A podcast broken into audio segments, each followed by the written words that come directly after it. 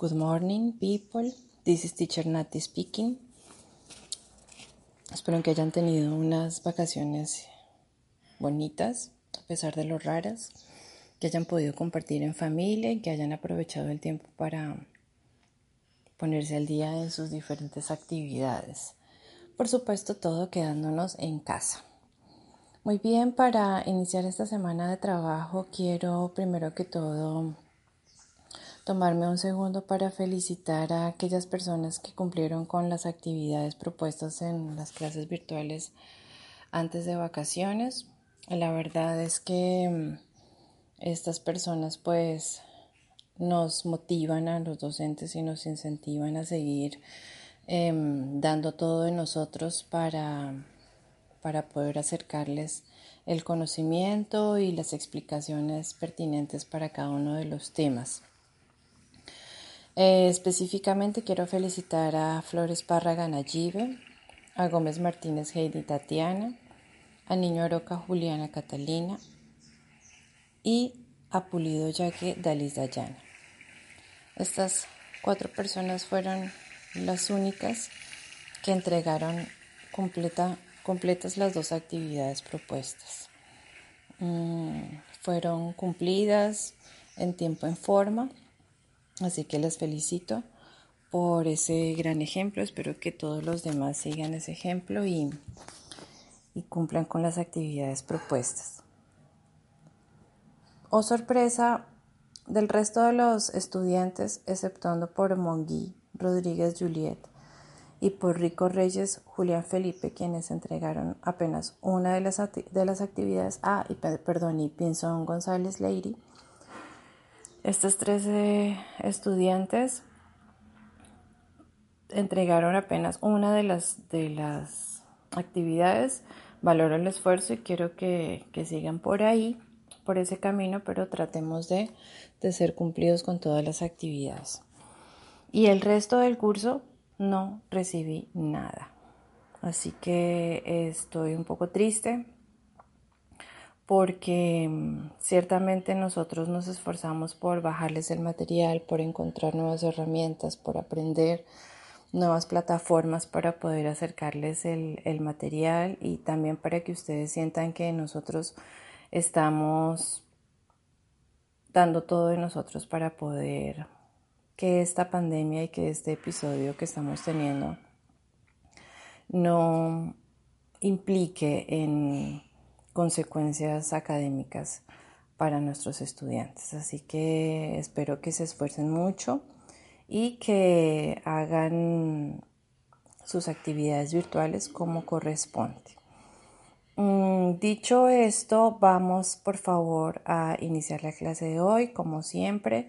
Es importante que estén dispuestos, que estén en algún lugar donde no los vayan a interrumpir, que tengan su libro o sus fotocopias. De todas formas, yo les voy a proporcionar también el libro en PDF eh, para que aquellas personas que no tengan el libro, pues igual de todas formas puedan trabajar tranquilamente viendo las actividades que vamos a realizar.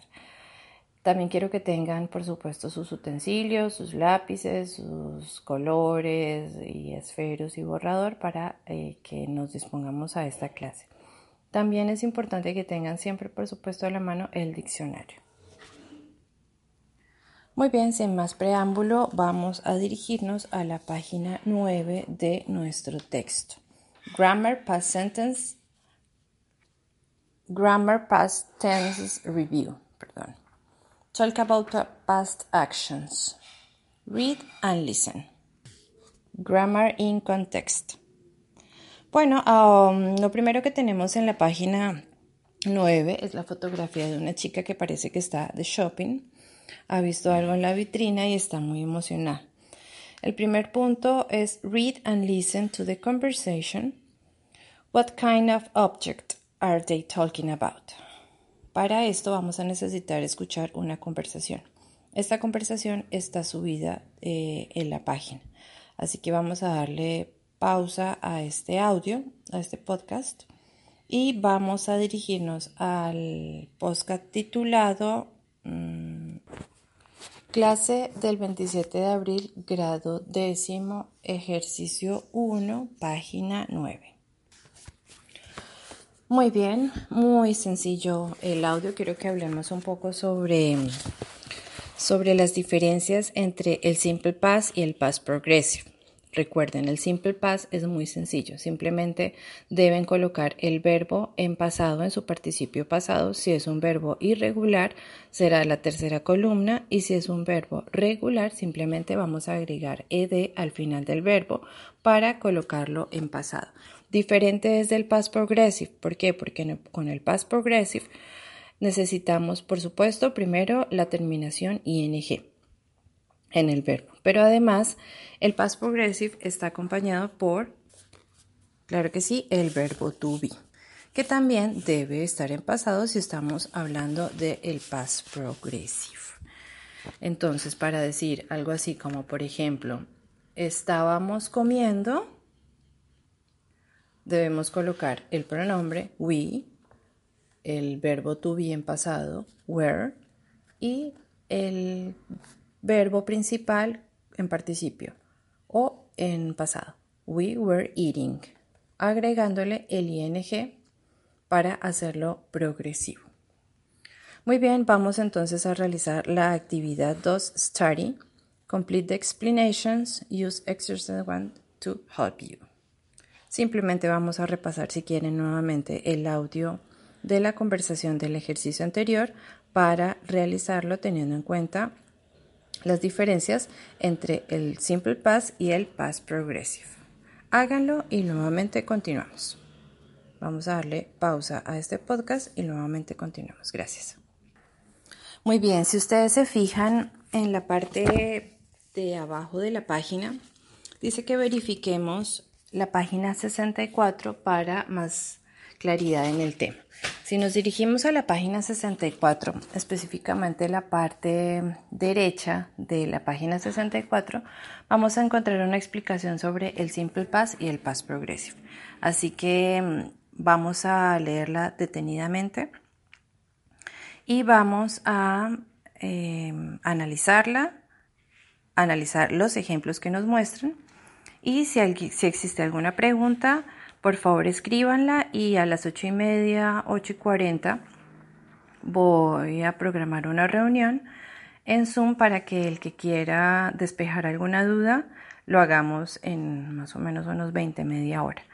Em, vamos a empezar con la lectura de la página 64, Simple Past and Past Progressive. Muy bien. Comienza diciéndonos que para agregar el ing en el past progressive es importante que coloquemos al final del verbo la terminación ing. Ahora bien, si el verbo está eh, terminado en e, vamos a suprimir la e y simplemente vamos a reemplazarla por ing.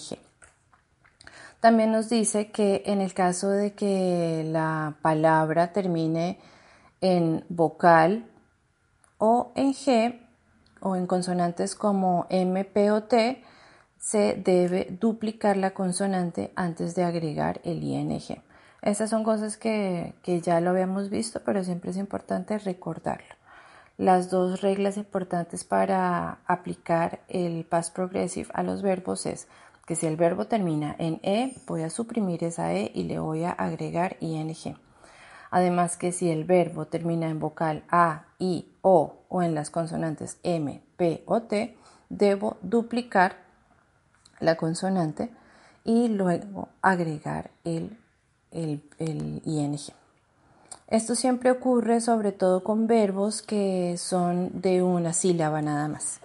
Así que tengan en, así que tengan en cuenta esta esta excepción y esta formalidad que debemos aplicar siempre para eh, el past progressive.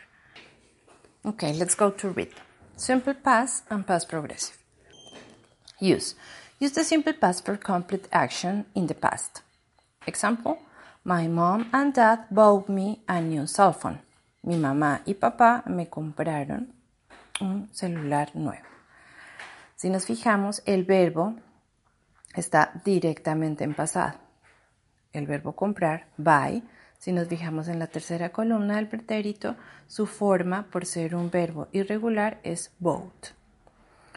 Siguiente. Use the past progressive for action in progress at a particular time in the past. Example, we were walking down the street on day. We were walking down the street on day. ¿Cuál sería la traducción de esta frase? Nosotros estábamos caminando por la calle un, día. Siguiente. Use the simple past and past progressive together to say something happened while another action was in progress. ¿Qué significa eso? Que podemos usar el simple past y el past progressive juntos, es decir, en la misma oración. ¿Cuándo lo debemos hacer? Cuando estamos hablando de cosas que sucedieron al mismo tiempo o que sucedieron, sucedió una cosa mientras progresivamente también estaba sucediendo la otra cosa. En ese caso podemos usar simple past and past progressive together. You usually use while before the progressive. ¿Qué es while? W-H-I-L-E. While. Significa mientras. My dad bought it for me while we were staying in Rome. Que traduciría mi papá compraba para mí mientras nosotros estábamos en Roma. You usually use when before the simple past. When, W-H-E-N, when, que significa cuando. You usually use when before the simple past. Normalmente debes usar when o cuando después de que usas el pasado simple. Ejemplo, we were walking down the street one day when I saw it in a store window. Nosotros estábamos caminando en la calle un día cuando I saw it in a store window.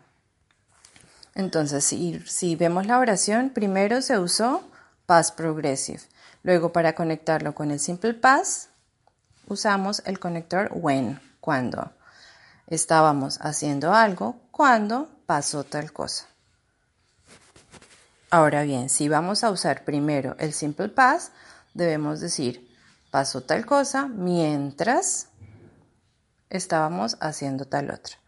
Entonces, si vamos a usar primero el simple past en una oración, colocamos el simple past y luego la palabra while, que significa mientras, para conectar con la siguiente parte de la oración que estaría en past progressive.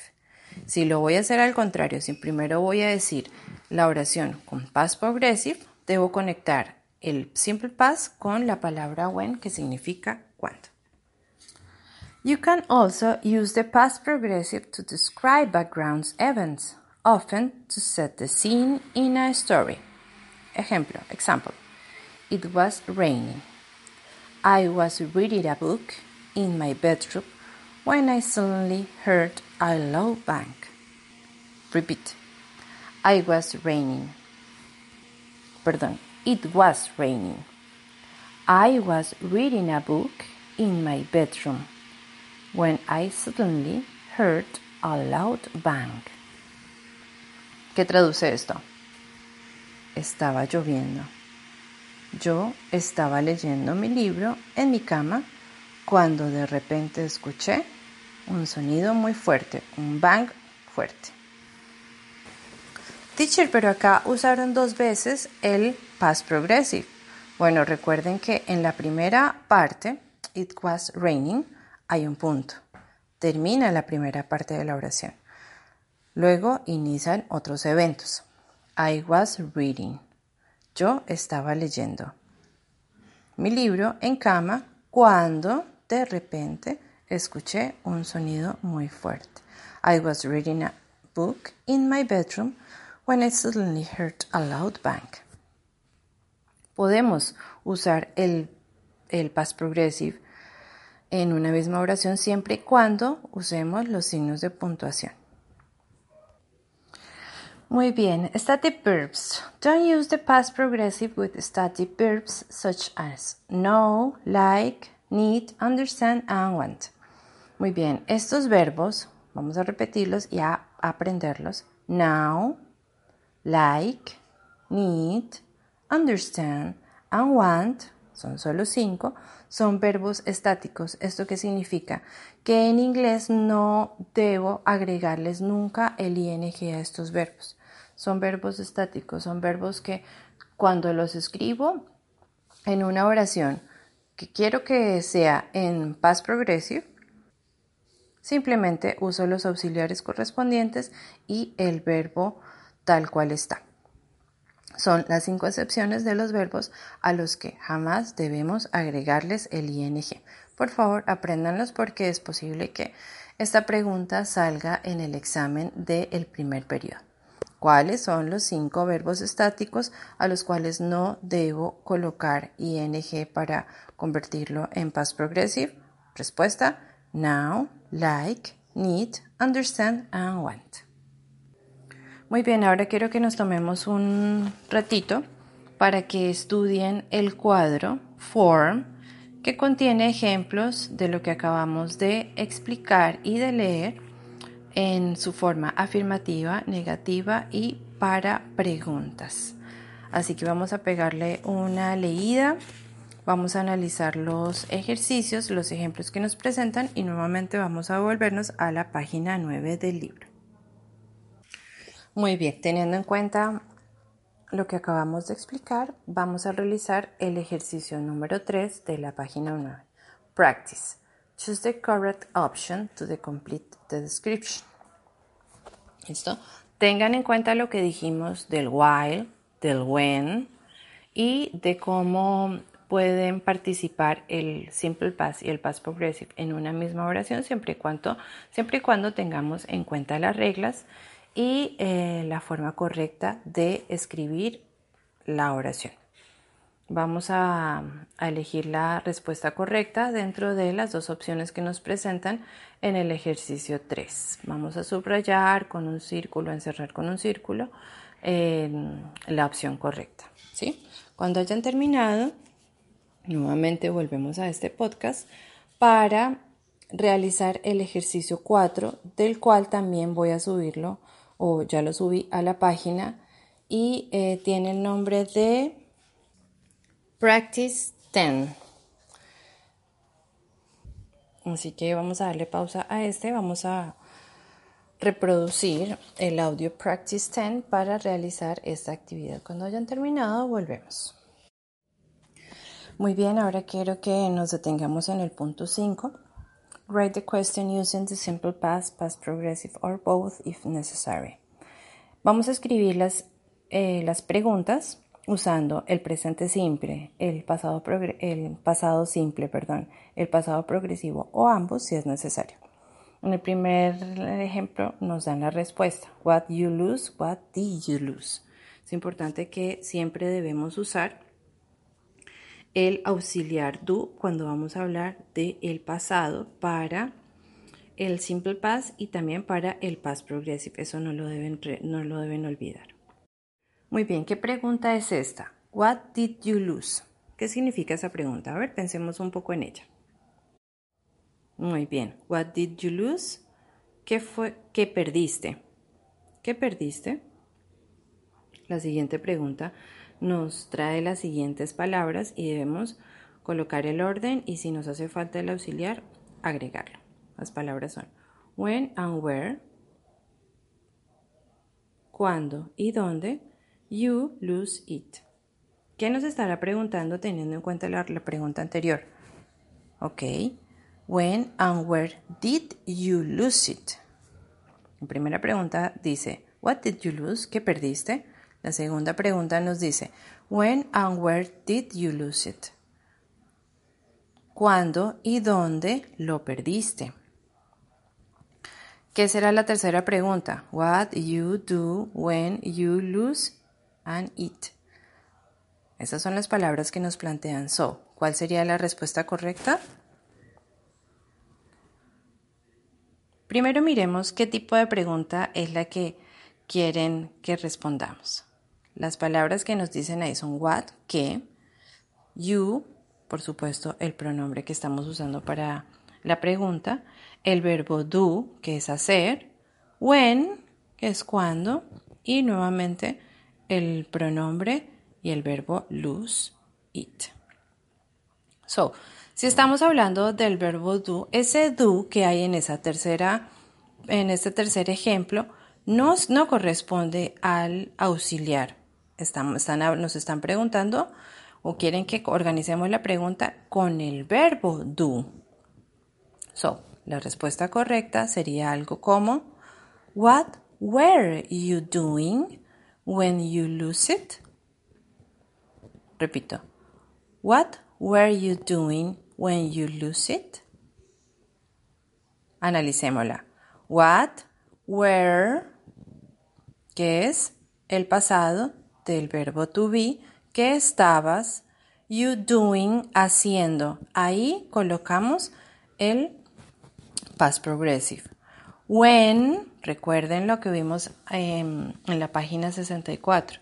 Si yo voy a usar los dos, el simple past y el past progressive en la misma oración, debo usar palabras conectores de las dos partes de la oración. Los conectores son while, que significa mientras, y when, que significa cuándo. Claro que sí. Entonces, la respuesta de la pregunta 3 sería, What were you doing when you lose it? ¿Qué estabas haciendo cuando lo perdiste? Muy bien, miremos la cuarta. How long you look for it? ¿Qué nos hace falta para que esta oración quede bien? Correcto, el auxiliar nuevamente. ¿Cómo quedaría entonces la pregunta? How long did you look for it? Recuerden que el auxiliar lo debemos, el auxiliar que es did. En este caso, ¿por qué did? Porque estamos hablando del pasado. Si yo voy a escribir la oración en presente, uso el do. How long do you look for it? Pero como estoy hablando del pasado, debo colocar el auxiliar en pasado. How long did you look for it? ¿Qué significa esta oración? ¿Cuánto tiempo has estado buscándolo? ¿O cuánto tiempo lo has buscado? La quinta. While you look for it, other people help you. ¿Cómo quedaría la oración? Es una oración que tiene signos de, mm, exclamación, perdón, signos de interrogación y además tiene puntuación, tiene una coma. So, es probable que en esta oración usemos simple past and past progressive. Ahora hay que averiguar en qué orden. ¿Ustedes qué dicen? ¿Cómo va la oración? Escríbanla y ya la corregimos. Perdón, intentemos averiguar qué nos están preguntando o cómo debemos colocar esta pregunta. Bueno, empieza con un while. Ya dijimos que while significa mientras. So, si nos remitimos a lo estudiado en la página 64, vemos que while lo usamos siempre antes de el past progressive. So, el you look debemos colocarlo en past progressive. Recuerden que estamos hablando de preguntas. So, siempre debemos usar el auxiliar. La cuestión es dónde debemos colocar el auxiliar. Bueno, la respuesta correcta, la quinta sería, While you were looking for it, did other people help you? Repito, While you were looking for it, did other people help you? Mientras tú estabas buscándolo, ¿Otras personas te ayudaron? While you were looking for it, did other people help you? Si nos damos cuenta, el auxiliar lo colocamos en la segunda parte de la pregunta. Al principio usamos el past progressive y en la segunda parte de la pregunta usamos el auxiliar y luego el simple past. La última. you ever find it? Muy sencillo, simplemente vamos a agregarle el auxiliar al inicio de la pregunta. Did you ever find it? ¿Alguna vez lo encontraste? Did you ever find it? Bueno, muy bien. Esta sería la, la clase hasta, hasta este punto. Vamos a, vamos a dejarlo acá y vamos a pasar a la página 86, que sería la página programada para la tarea de, la próxima clase. Eh, entonces dejamos como tarea la página 86, Grammar 2, Past Tense Review, específicamente el punto 1, ya lo podemos hacer, el punto 2 y el punto 3.